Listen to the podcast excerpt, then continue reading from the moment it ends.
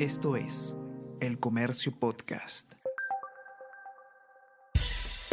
Buenos días, mi nombre es Soine Díaz, periodista del Comercio, y estas son las cinco noticias más importantes de hoy, martes 14 de junio.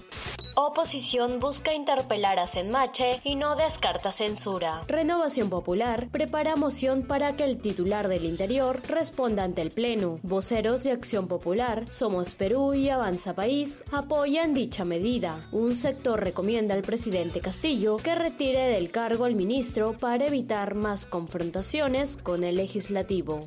Contraloría haya irregularidades en contrato de casi 24 millones de soles de La Molina. La Contraloría General de la República determinó que la Municipalidad de La Molina adjudicó la Buena Pro a un postor que no acredita experiencia y se favoreció con un contrato por casi 24 millones de soles para el servicio de mantenimiento de áreas verdes alertan de riesgos por proyecto para penalizar a jueces y fiscales por filtraciones. En medio de investigaciones fiscales e indicios de corrupción que involucran al gobierno de Pedro Castillo, el ministro de Justicia Félix Chero anunció que elaboran un proyecto de ley cuyo objetivo es sancionar a fiscales, jueces, abogados y policías por filtraciones de información correspondientes a una investigación en curso. Especialistas señalan una posible intención de querer frenar informaciones que afecten al gobierno, así como una afectación al derecho a la información y al trabajo de prensa.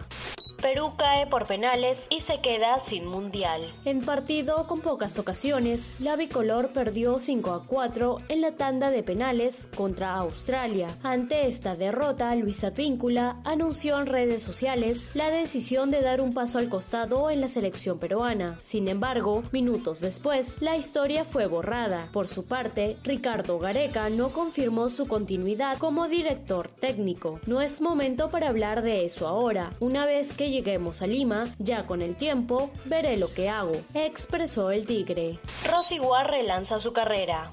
War, reina indiscutible de la tecnocumbia, regresará a un gran festival por primera vez tras la pandemia, cuando este 2 de julio se presente como número estelar en el cierre de Selvámonos en Oxapampa. Esto es El Comercio Podcast.